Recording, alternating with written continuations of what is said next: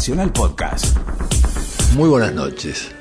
Hoy tenemos que hablar, en principio, de un gran tema que se llama Matilde Sánchez, una querida amiga, destacadísima escritora, de las mejores de su generación, ponderada por Carlos Fuentes, por Beatriz Arlo, ganadora de la beca Guggenheim, finalista en el Premio Planeta, que ha escrito novelas muy importantes y también trabajos de no ficción sobre Evita, sobre el Che Guevara, etc. Y que ejerce muy brillantemente el periodismo cultural, primero desde Clarín, después de Vista Eñe, que dirige en la actualidad. Y precisamente hace dos números, en la revista Eñe publicó un excelente artículo sobre la dramática situación de Cataluña. Entonces, en parte, vamos a dedicar el programa también a este tema.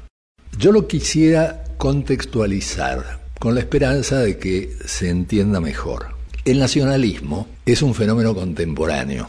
El nacionalismo surge a fines del siglo XVIII como una respuesta a esa idea del hombre racional universal de la ilustración y del liberalismo. Hay una frase de un crítico feroz del liberalismo que se llamó Joseph de Mestre, en que él dice, he visto en mi tiempo a franceses, italianos y rusos. Gracias a Montesquieu, hasta he sabido que uno puede ser persa, pero en lo que hace al hombre, declaro que nunca en mi vida me lo encontré. Si existe, es sin mi conocimiento.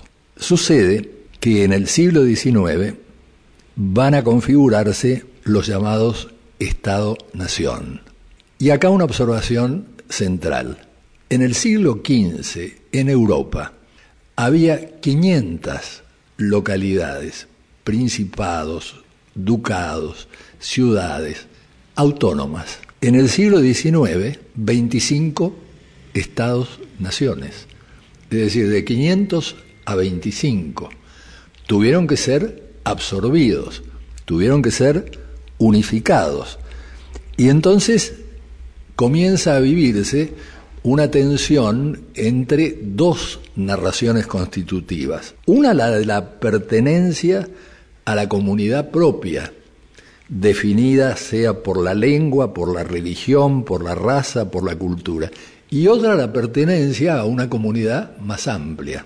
En las ciencias sociales tuvimos un privilegio especial en la década del 60, que fue poder estudiar esto en vivo, eh, por lo que estaba ocurriendo en África y en Asia, donde recién estaban emergiendo los nuevos estados-nación.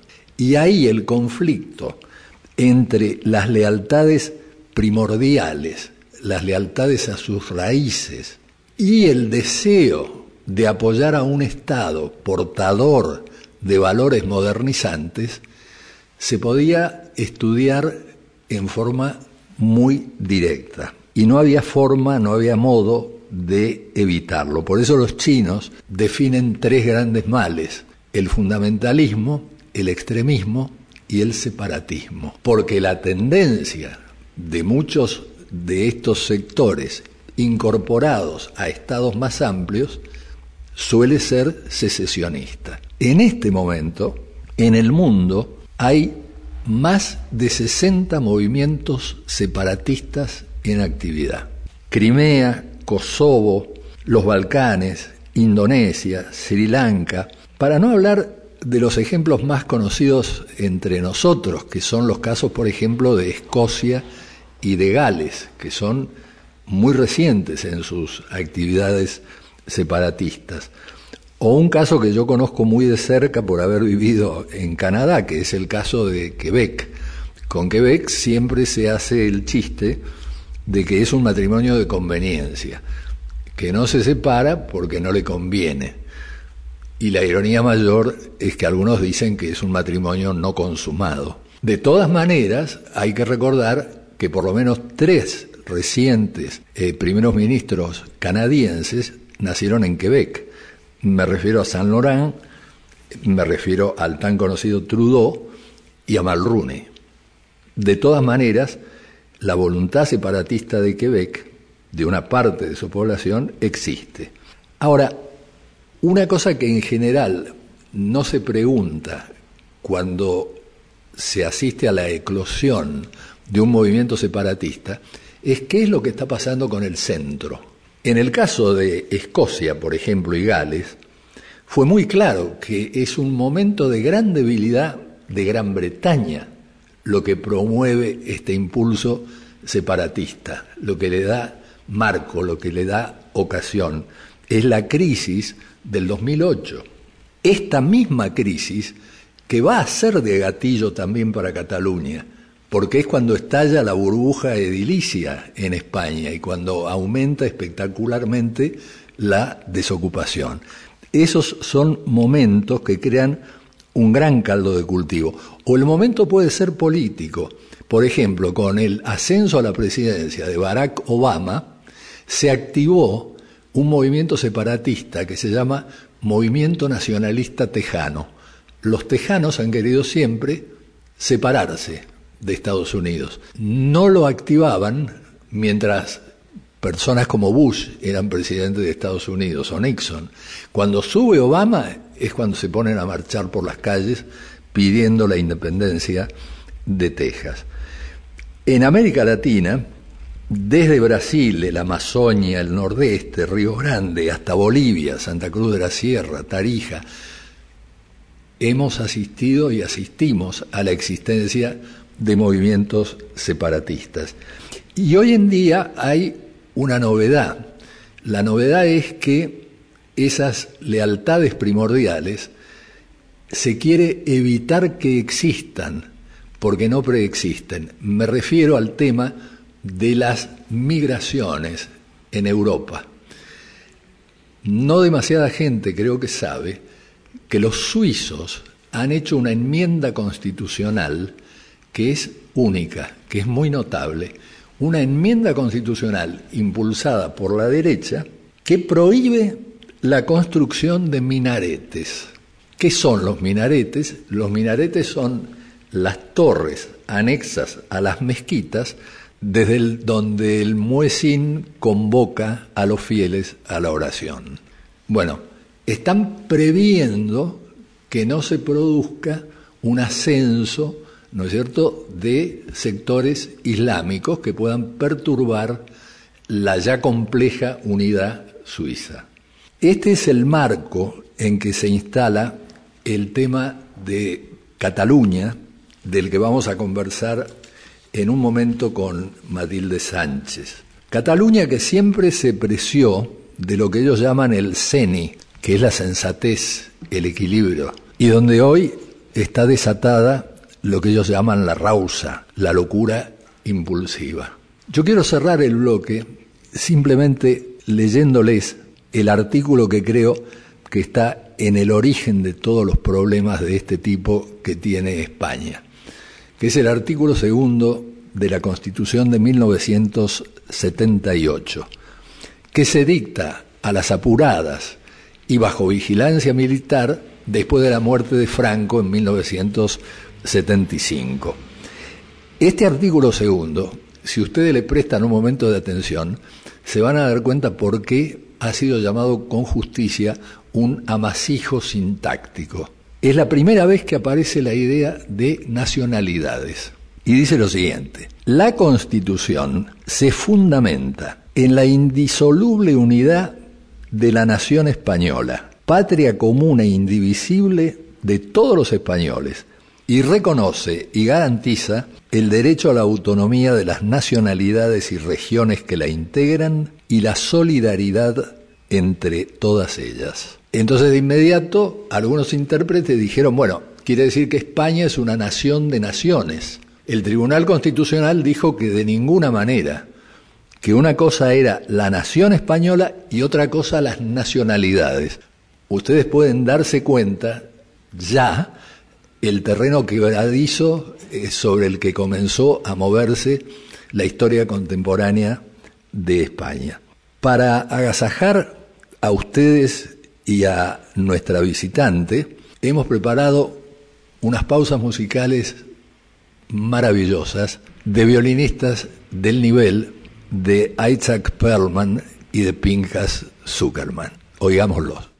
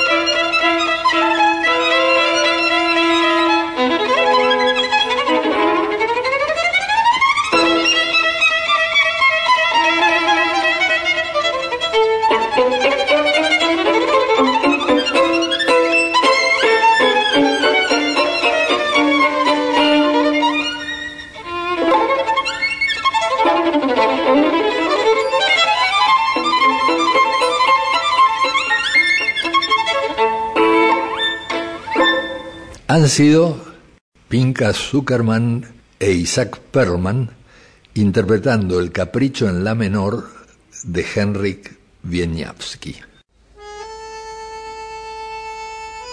Hasta las 21 tenemos que hablar con José Núñez.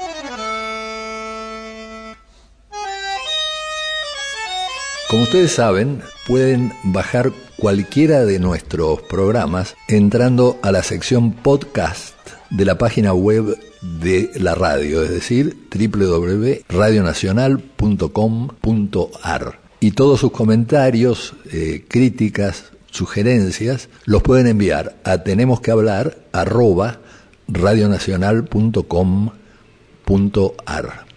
Y ahora sí, nuestra querida amiga Matilde Sánchez, con mi colaboradora de siempre, Mariana Heredia, vamos a conversar sobre Cataluña, sobre el excelente artículo publicado por Matilde. Matilde, buenas noches, gracias por aceptar nuestra invitación. Gracias por invitarme. En distintas notas que publicaste sobre la situación actual en Cataluña, comentás tu vínculo afectivo, familiar con esa región.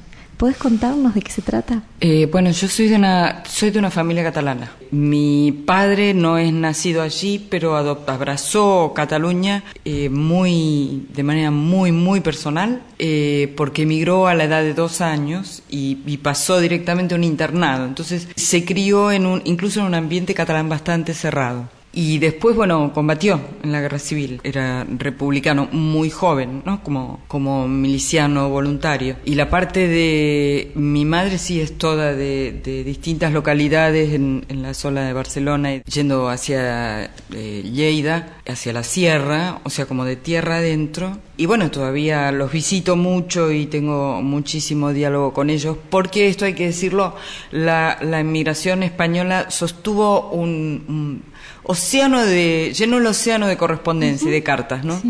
Entonces, este, cartas que por otro lado siempre eran en castellano, porque todos estos eh, super catalanistas no escribían en, no escribían en catalán, ¿no? eh, y algunos, aunque algunos de ellos eran muy ilustrados y otros no, ¿no? Esto era como transversal en las clases sociales pero siempre se sostuvo el vínculo y todos siempre nos conocimos por nombre. Y asististe al gran desarrollo de Cataluña a lo largo de los años, digo.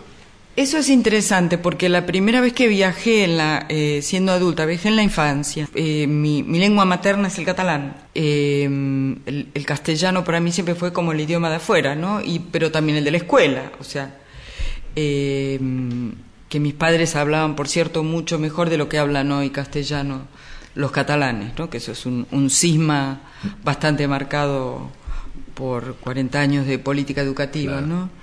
Eh, de distancia con el, con, el, con el castellano, de creciente distancia. Y entre ellos y la... aquí seguían hablando en catalán. en Sí, casa toda la familia, las dos abuelas, porque vinieron cada uno con su madre, las dos abuelas hablaban catalán y madre, padre, y los tíos también que estaban en, en Banfield, pero allí era una familia mucho más numerosa y se diluyó. Nosotros teníamos una familia muy chiquita. Eh, si asistí al desarrollo, sí, recuerdo el esplendor. Eh, yo recuerdo que viajé a Cataluña siendo adulta, muy chiquitita, muy joven, pero este, al- al- en el año 81, justo un, un mes antes de Tejero, del golpe de Tejero. Y yo recuerdo el esplendor de Cataluña, de, de Barcelona como ciudad, frente a una Madrid completamente gris, llena de hollín, eh, que no es la que vemos hoy, ¿no? Era todavía una, una, una capital acomplejada, por decirlo de una manera sencilla. Los frentes de esos edificios mm, ni siquiera habían sido lavados y era eh, mucho más pueblerina. Y en cambio vi la transformación inversa, ¿no? Aunque, bueno, Barcelona es una capital global del turismo. Claro. Vi el esplendor de Barcelona, claro, pero también vi el esplendor de Madrid. También vi lo, la, la gran capital global que es hoy Madrid, en, o sea, en pie de igualdad con Londres en términos de, no sé, oferta de espacios públicos gloriosos y, y, de, y de convivencia de los inmigrantes, ¿no? O sea, eh, vi las dos cosas. Vi también a Barcelona provincializarse. Lo que yo veo en el caso español es que hay una rivalidad por la hegemonía en España. Eh, no sé cuántos países tienen dos ciudades tan fuertes. El único ejemplo que puedo pensar es, y que no es exactamente igual, en París y Lyon, pero no es comparable. No, Eh, Estados Unidos, no- ¿cuáles serían? Nueva York y Chicago tampoco, están muy cerca además. No, pero sería claramente el caso de Toronto y de Quebec. Ahí tenés muy marcada la diferencia entre el Canadá inglés y el Canadá francés. Algo de eso hay en el caso, ¿no? Como una especie de competencia entre ciudades superpoderosas y, y con identidades muy propias y, y- y- y que se distinguen, ¿no? Eh, una, una cosa que encontré en, en el último viaje que fue hace eh, 10 días es un sitio de internet que montaron, no podía ser de otra manera, dos latinoamericanas, una mexicana, Patti Godoy, y una brasilera, Kika Serra, que se llama Farcelona. Es farce como farsa, farcelona.com, donde registran toda la gotificación nórdica que hizo Barcelona en los años 30, que el turista y que la inmensa mayoría de los residentes toman como natural eh, y que fue construida en dos décadas. O sea, Barcelona tuvo muy precozmente una visión de la industria turística. Muy, muy temprano lo vio como una industria y se embelleció en ese sentido, de una manera que Madrid no tiene, porque Madrid tiene más, tal vez más, más capas de historia, más momentos. Eh, pero bueno, todo el, el barrio gótico de Barcelona adquirió agujas, Claro. digamos, flamencas en 1920 y 1930, ¿no? Eh, eso habla, es, es lindo también lo que dice sobre la ciudad y sobre su capacidad de imaginarse a sí misma este, liderando una industria en momentos en que su contexto no la tiene, ¿no? Y confirma el talento comercial de los catalanes, ¿no? que es bastante proverbial. ¿no? Eh, hoy en día el 20% aproximadamente del PBI español proviene de Cataluña, que tiene el 16% de la población de España, es decir, son 7 millones sobre 48 millones. Y como los separatistas o secesionistas, si querés, dicen, eh, con 7 millones podemos ser un país como Dinamarca, este, como Suecia, y abastecernos y comerciar con el mundo tranquilamente. El problema es el modo en que ha venido conduciendo el gobierno nacional español este conflicto. Y es, yo creo, en gran medida el responsable de que las cosas han llegado a este punto, ¿no? Mariano Rajoy, ¿no te parece el héroe de la independencia catalana? Exactamente. Y con el rey eh, compitiendo, compitiendo. Bueno, el rey tiene que responder a su misión constitucional. Yo creo que eh, el rey una vez ubicado en esa coyuntura, tiene que decir lo que dijo, que hay que respetar la Constitución, que no se puede violar, que esto es un golpe de Estado, pero el culpable del recorte del estatuto que en 2010 ya había cepillado el Congreso, ya estaba apoyado eh, por España, el responsable fue Rajoy, porque Rajoy fue el que influyó sobre el Tribunal Constitucional.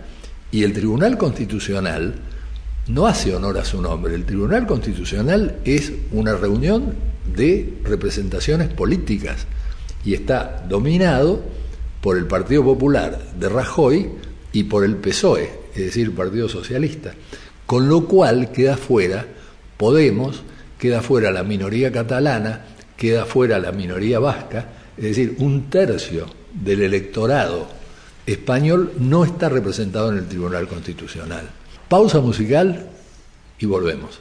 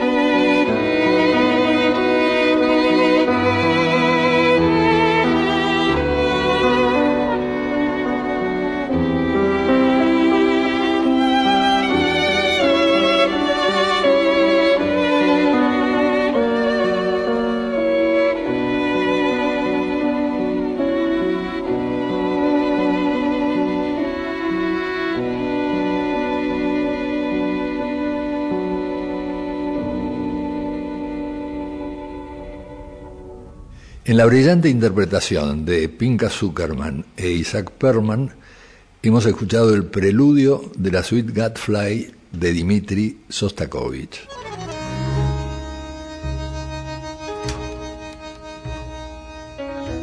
Seguimos en Tenemos que hablar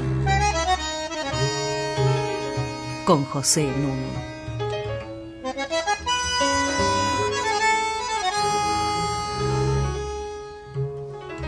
Matilde, nos contabas de tu temprana familiaridad con la cultura catalana, de la lengua que hablaban en tu familia, de los primeros viajes que hiciste desde tu infancia. En ese momento, ¿se hablaba de la independencia, de la necesidad de separarse del gobierno español? Eh, bueno, la, independencia acompaña, la, utopía de la independencia acompaña a los catalanes, eh, digamos, ante la guerra civil unos 70 años, ¿no? Es un fenómeno más de, de 1870, de los románticos, del movimiento de historiadores románticos eh, y revisionistas. Pero vos calcula que en la posguerra, en Argentina, eso era la utopía de una utopía, ¿no? Primero estaba la democracia, primero estaba poder hablar. Era poder hablar catalán, poder aprender a leerlo. Eh, que existiera el libro en catalán, que era, existía pero era muy, muy minoritario en los años 60 70, ¿no? 50. Eh, em, Existía como noción, y además existía un concepto muy fuerte de identidad que se celebraba y se cultivaba. Pero se cultivaba como una identidad eh, menor dentro de una mayor, por lo menos en, en, estas familias de las que te hablo, ¿no? que incluyen también la de, la, de los catalanes que estaban en Cataluña. ¿no? Eh, sí se cultivaba la lengua, eh, no con tanto primor como se cultivó en, las últimas décadas a partir de las políticas de identidad que tuvieron algo muy valioso porque le dieron ilustración al idioma, le dieron eh, credenciales y, y, con las credenciales un, un, un, porvenir ¿no? a la lengua. Eso fue realmente muy emocionante. Sí, al mismo tiempo también con ribetes un poco eh, autoritarios, ¿no? Porque vos comentás en uno de los artículos que le hablas a un niño en español en una de tus visitas a, Cataluña y alguien te censura diciéndote que no porque iba a adquirir un acento que eh, no, era no era bueno. Ah, hay ribetes autoritarios. Yo creo que hay ribetes contra España más que autoritarios. Son eh, un poquito hispanófobos. Eh, como de, o sea, el momento de la construcción requiere concentración. Eh, yo no soy personalmente independentista, pero, pero valoro eso porque tuvo una fase de, de utópica y de construcción que fue realmente muy conmovedora y muy valiosa. ¿no? Que vos tuvieras de repente en 10 años eh, cinco eh, autores catalanes y decenas de publicaciones en catalán. O sea, eso tiene, tiene un valor. Eh, yo creo que fueron fundamentalistas. Fueron fundamentalistas, sí, más que autoritarios. ¿Te acordás los tres males chinos? Separatismo, fundamentalismo y extremismo. Este, y el extremismo, justamente de gente como Jacinto Verdaguer en el Renacimiento de Cataluña, eh, buscándole un origen mítico en la guerra entre cristianos y moros, inventando toda una historia, ¿no? Con su poema épico. Eh, me parece que apunta en esa dirección. Quisiera mencionar sobre lo que me preguntaba. Yo recuerdo a mis padres eh, cantando la Santa Espina. Recuerdo el Sagados, ¿no? que es el himno de la independencia, pero pero también los recuerdo cantando flamenco. Los recuerdo celebrando los toros con fascinación. Barcelona fue la primera ciudad donde se prohibieron las corridas. Em, o sea, existía esa doble pertenencia que para mí era es una riqueza, ¿no? Es una riqueza y una amplitud y, ah, si se quiere, una superioridad. Sí. ¿no? El bilingüismo. Eh, también lo veo en los quebecuas, ¿no? Pero vos pones énfasis en tu artículo en el boom que albergó Barcelona. ¿Te podés referir un poquito a eso? Sí, eh, el boom, claro, porque Carmen Balcells está ahí.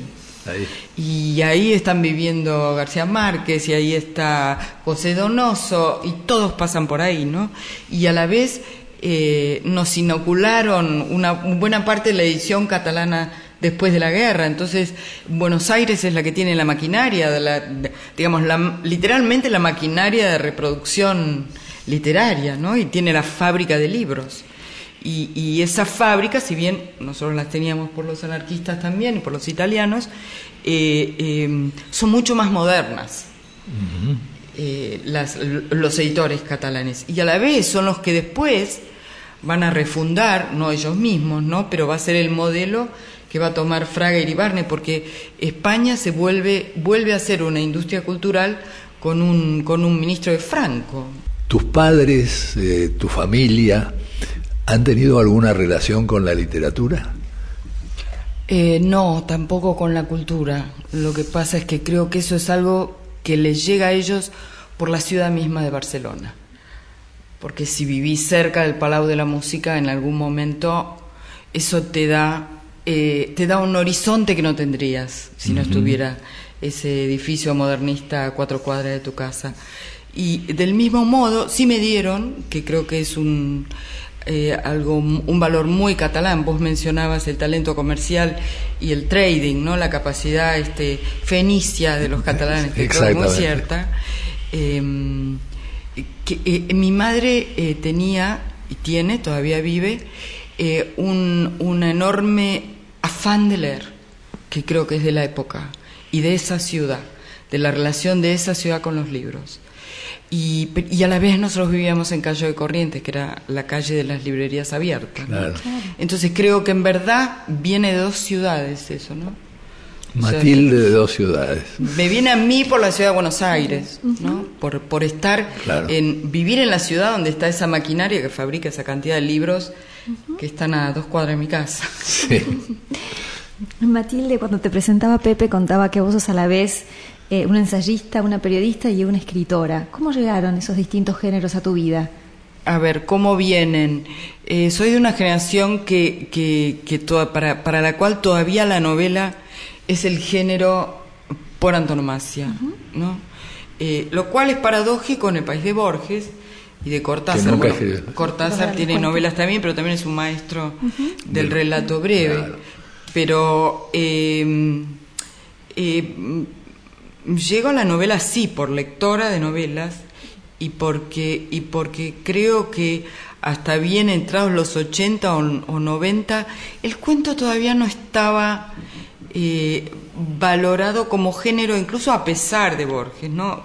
Eh, creo que se pensaba a Borges como la anomalía del cuento, ¿no? El, como el único cuentista genial. Eh, y al periodismo llego por distintas eh, circunstancias biográficas que me hacen leer muchos diarios en algún momento y eh, porque en casa se leían dos diarios como la mayoría de los hogares se leía a la mañana y a la tarde o sea el, el, el, diario es un es un, un, lenguaje cotidiano y un... El diario impreso, por supuesto, antes de las redes. Claro, es parte de la mesa, no estar en la mesa, sin mesa, vasos, diarios. Eh, y, mm, y en verdad yo en el periodismo entro como traductora, porque soy traductora de inglés. Y, bueno, y así una se pasaba también mucho más fácil de los libros a los diarios antes, ¿no? Hoy no creo que se pase tan fácil del punto com a un diario en papel, tal vez se pasa del punto com a un, a un libro digital que de todos modos sabemos que tampoco es este eh, la, la, la, mayoría de los libros no, no se leen en, versión digital ni siquiera en Estados Unidos, ¿no? Matilde, y hablabas de tu generación, ¿no? Hacías referencia en mi generación. A veces las generaciones literarias se, se reconstruyen ex post, un crítico, ¿no? Eh, pone en relación cuatro o cinco escritores e identifica ahí ciertas semejanzas que justifican asociarlo en una generación. Y hay veces que los escritores mismos se sienten parte por amistad, por hábitos, por lecturas cruzadas, parte de una generación. ¿Cómo definirías la tuya? Yo de alguna manera, yo me sumé a Babel, a la revista Babel, que editaban Martín Caparrós y Jorge Dorio. Entonces, ese fue un, ese fue un momento de anclaje me sumé un poquito como extrapartidaria, porque era eh, una revista que tenía como figuras muy rectoras, pero todos más o menos teníamos la misma edad, éramos muy jóvenes, era la salida democrática, en los años 80. Eh, y es un momento muy particular que polariza mucho, porque es, es como el momento de la gran irrupción del mercado acá, ¿no? Ya la maquinaria cultural se perdió, ya las grandes editoriales son españolas, o incluso eh, hay grandes editoriales mexicanas ya en ese momento, eh, y en Argentina hay muy pocos recursos durante el gobierno de, Alfonsín, ¿no?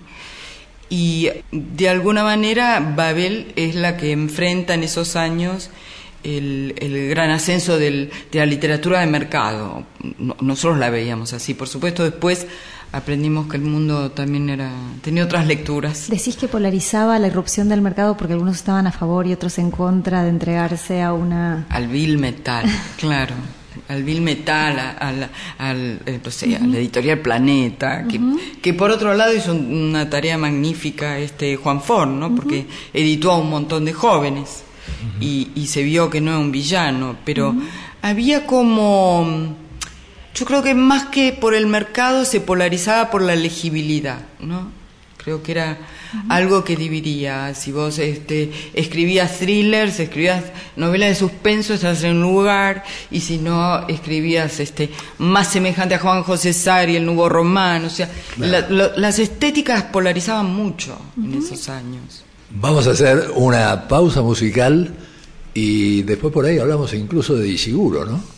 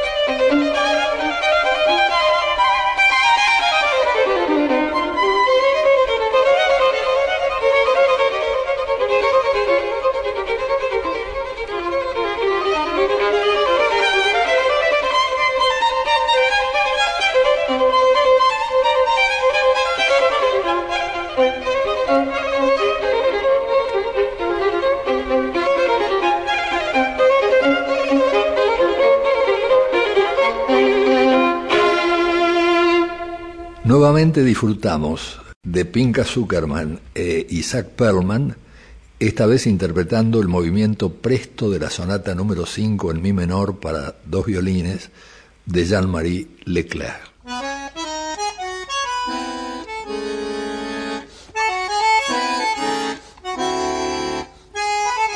Seguimos con José Núñez.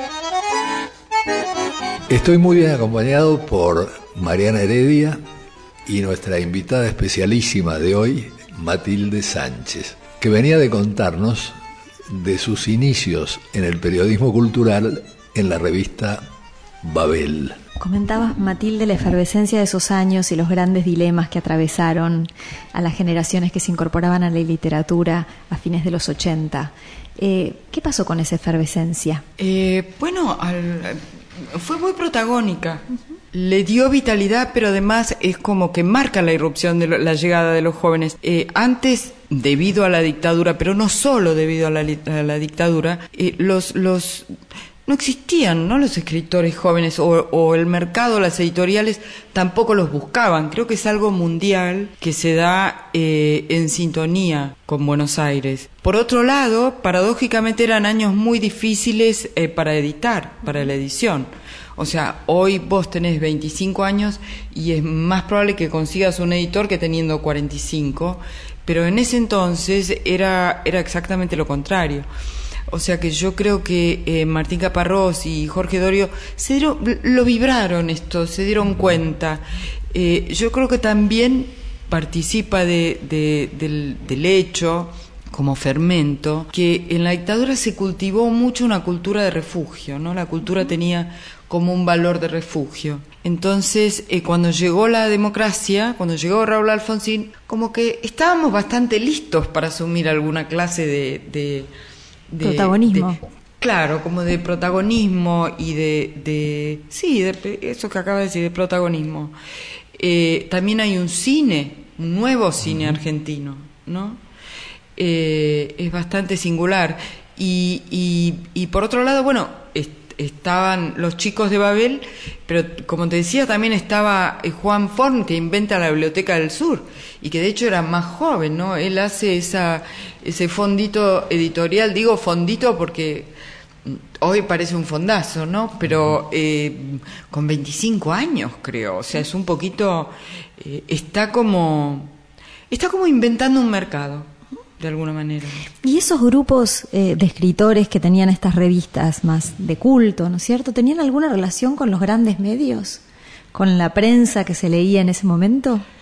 Eh, no, pero tenían una gran relación con la universidad, que también empieza a, o sea, se recompone la universidad, empiezan los concursos, eh, es el momento donde eh, entran a la universidad, vuelven, digamos, a la universidad, Nicolás Rosa, Josefina Ludmer, eh, Beatriz Arlo, David Viñas, que vuelve del exilio, ¿no?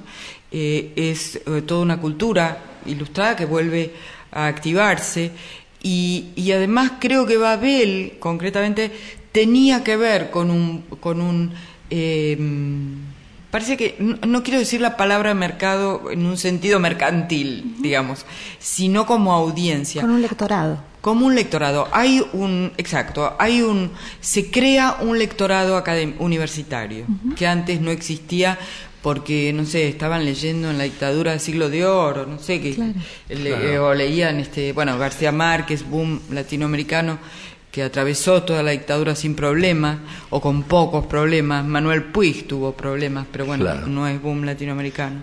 Matilde, y en tu trayectoria personal, alejándonos ahora de Babel, vos llegás al suplemento cultural de Clarín primero, y después a esta revista excelente que se llama Eñe. Contanos un poquito de vos y estas producciones.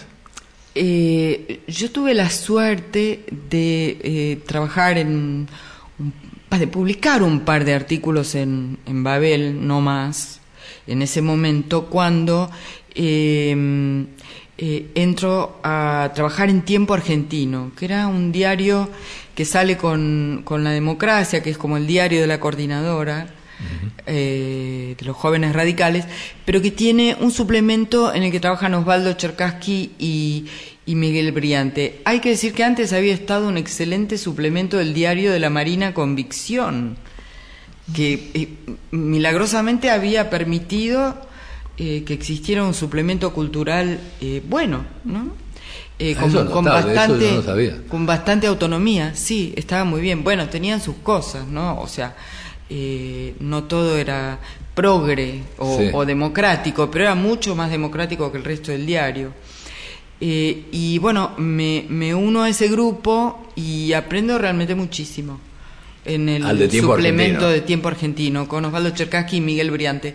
Y, y, y, participamos de alguna manera, de, es también fines de los 80, de una, eh, de una reactivación del teatro, ¿no? Es un momento eh, muy importante para la dramaturgia argentina que todavía hoy tenemos las, las los mm, digamos el legado no es el momento de, de, Alberto Ure es un gran momento de la escena eh, de Ricardo Bartiz de Ricardo Monti. O sea, si pensamos el FIBA que comenzó este fin de semana, el Festival de Teatro, tiene que ver con la formación de públicos que se dio en esos años, ¿no? Y entonces, eh, Clarín y Eñe.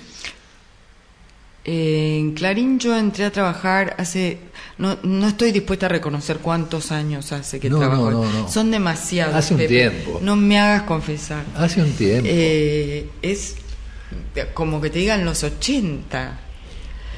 Eh, yo empecé a trabajar en la sección internacionales como traductora y eh, después trabajé en una sección que era una especie de weekend review que se hacía que era zona. O sea, trabajé en otros, en otros ámbitos del diario porque me gustó mucho el periodismo, me gustó mucho la, la crónica. Em, yo empecé como editora en Clarín en el suplemento Cultura y Nación, sí. Eh, empecé en noviembre del 2001, así que como ustedes se dan cuenta, no fue un momento muy, muy auspicioso ni, ni que ayudara, ¿no? Me acuerdo la, la quiebra total de las, de las editoriales en ese verano que anunciaban la reedición de 20 poemas de amor, una canción desesperada de este de Pablo Neruda, o sea, se dejó de se dejó de publicar, el 75% de los libros que venían de afuera dejaron de venir pero a la vez fue un momento, el 2001-2002, muy asiago pero muy vital también, eh, de mucha resistencia. Y trabajé ahí tres años y después cuando salió N no participé de Ñ y estuve en otros, en otros sectores del diario. ¿no? ¿Quién dirigió primero Ñ? Eh, Jorge Aulicino, Juan Medoyán, eh, Vicente Muleiro. La diferencia entre un suplemento de cultura y una revista semanal de cultura es solo el espacio del que dispone para los contenidos eh, que transmite o es también una concepción editorial diferente? Eñe es una revista autónoma del diario, o sea, se paga aparte. Eso hace que tenga que ser naturalmente más amplia. ¿no? Y ese es a la vez el desafío de una revista de 44 páginas que tiene que gustarle a bastante gente muy distinta entre sí. Eh, ya no podés vos trabajar una publicación suponiendo que vos vas a convencer con tus contenidos eh, a, los lectores, a los espectadores. Eh, esto no, o sea, no estoy esgrimiendo un, criterio, no, no, es una publicidad lo que estoy pasando. Es literalmente así, tiene que tener una vocación masiva. ¿Sí? O sea, en, en, en entrarían dos o tres artículos de los que publicábamos en tiempo argentino, que, que no tenía que ser elegido por el lector, simplemente porque venía en el diario. Entonces lo que viene en el diario, eh, también esa fue una, un aprendizaje, ¿no? Darte cuenta de que vos podés vender los domingos 500.000 copias de un diario, pero cuando vas a tus lectores, tus lectores por ahí son 10.000, aunque sea gratis. ¿no? Entonces, eh, Eñé está más que resistiendo, o sea, es, vital. Eh, pero a la vez estamos en, la era de las redes sociales, ¿no? Y eso modificó el panorama de, de la lectura y de los consumos culturales de manera... ¿Te podés suscribir a una ñ electrónica? Sí, sin cargo. Lo que pasa es que no la colgamos toda junta. No, me parece excelente y me parece excelente poder darle esta noticia a nuestros oyentes, que pueden acercarse a Eñe con su computadora a través de Internet. Yo, francamente, no lo sabía. Este... Es un momento donde la oferta cultural realmente es laberíntica. Totalmente. Es, inabarcable. O sea, ¿cuántos bafisis pasan y nosotros vamos a ver de, 500, de 400 películas, vamos a ver dos con suerte. Claro. Eh, entonces, a mí me parece que ese es un valor en este momento, ¿no? O sea, eh, tener, bueno, es el FIBA, ¿qué vas a ver del FIBA? Vos no tenés capacidad, vos no podés, no, tenés modo de googlear, eh, no sé, 70 espectáculos. Bueno, anda a ver, estos son los que vamos a elegir nosotros, ¿no? Eh, lo mismo se aplica a los libros, ¿no? Vos tenés un panorama donde se publican, no tengo la cifra exacta, pero yo, a veces recibimos cajas de 100 libros de una editorial por mes. Impresionante. Entonces, ¿cómo, cómo haces? ¿No? Eh, tratando de eh, sostener el, el, criterio del valor o del interés que es en lo que buscamos trabajar, ¿no?